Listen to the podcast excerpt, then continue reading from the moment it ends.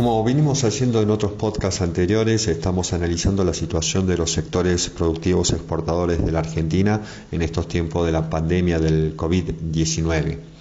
En el sector automotriz, aunque al finalizar eh, la semana pasada el gobierno autorizó, la semana del 22 de abril precisamente, el gobierno autorizó las actividades industriales para la exportación, las terminales automotrices Fiat Chrysler, Ford, General Motors, PSA, Renault Nissan, Volkswagen y General Motors ya adelantaron que no volverán a fabricar vehículos hasta mayo o junio, en tanto que Toyota Argentina y Mercedes-Benz Argentina están analizando la posibilidad de aprovechar el permiso concedido. Y es que de acuerdo a números de la Asociación de Fábricas de Automotores ADEFA, en los 14 días de actividades de marzo se fabricaron 19.164 unidades, un 26,7% menos respecto de febrero y un 34,4% por debajo del registro del mismo mes del año pasado. Se debe tener en cuenta también que el nuevo permiso no autorizó la reapertura de los concesionarios de autos, que también permanecen cerrados del 20 de marzo y que tienen un stock acumulado de automóviles para vender desde el año pasado. El sector sufrió un derrumbe en 2019, tanto en producción y exportaciones, y para este año el panorama no es nada mejor. Desde el principio del mes, los analistas están revisando a la baja sus previsiones de crecimiento de Brasil, que es el principal mercado de los automóviles argentinos y también de las autopartes que antes estaba estimado en un 2,3% en alza, ahora se proyecta una caída de entre menos 1,8% y 1,9%. Fuentes del sector también señalan que la demanda del mercado interno se ubicará incluso por debajo del registro del año pasado.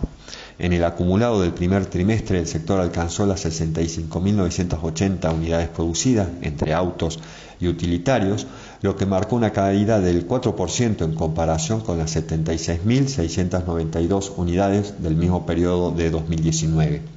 El informe de FADEA dio cuenta que el volumen de vehículos exportados durante el mes de pasado fue de 13.928 unidades, lo que mostró una caída del 23,1% en su comparación con febrero.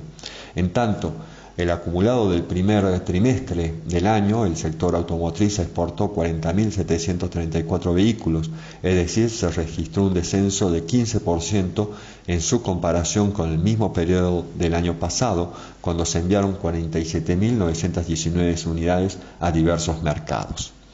En el sector de la pesca, las exportaciones cayeron un 18% en el primer bimestre del año y las pérdidas alcanzaron los 50 millones de dólares. El informe que publica estos datos fue elaborado por referentes del sector y calculan que las ventas al exterior en 2020 rondarían los 1.300 millones de dólares, el valor más bajo en más de una década. Esta situación colocó a la pesca como el cuarto rubro en caída de ventas al exterior en el mencionado periodo. Frente a esta situación, reclaman medidas al Estado para mejorar la competitividad. En la actualidad, el sector pesquero representa más de 25.000 empleos y exporta el 90% de su producción, por lo que la caída de los mercados internacionales provoca un escenario de mucha preocupación e incertidumbre.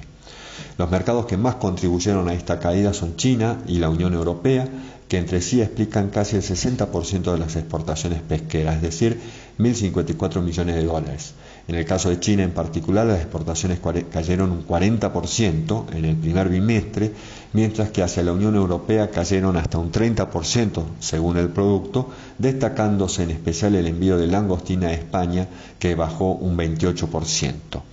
En el caso de este último país, un informe del Comité de Crisis del sector pesquero español señala que los precios de los productos con destino al sector llamado Oreca, es decir, hoteles, restaurantes y cáteres, ha caído más del 70% y no se espera una recuperación en un futuro cercano.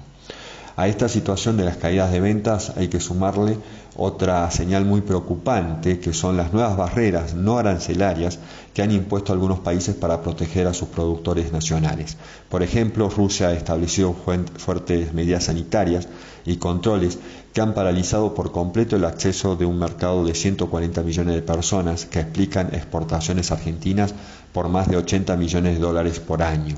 Brasil, que es el primer mercado de América Latina para la pesca argentina, que alcanzó los 100 millones de dólares en el año 2019, también ha reforzado la tarea de los organismos de control, ocasionando demoras en sus fronteras y en las estaciones portuarias.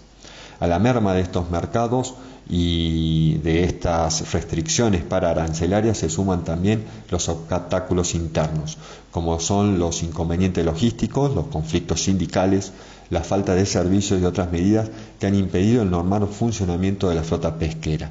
Debido a esta situación, las capturas en el primer trimestre registraron una merma del 27% en promedio, con caída de hasta el 89% en algunos puertos patagónicos.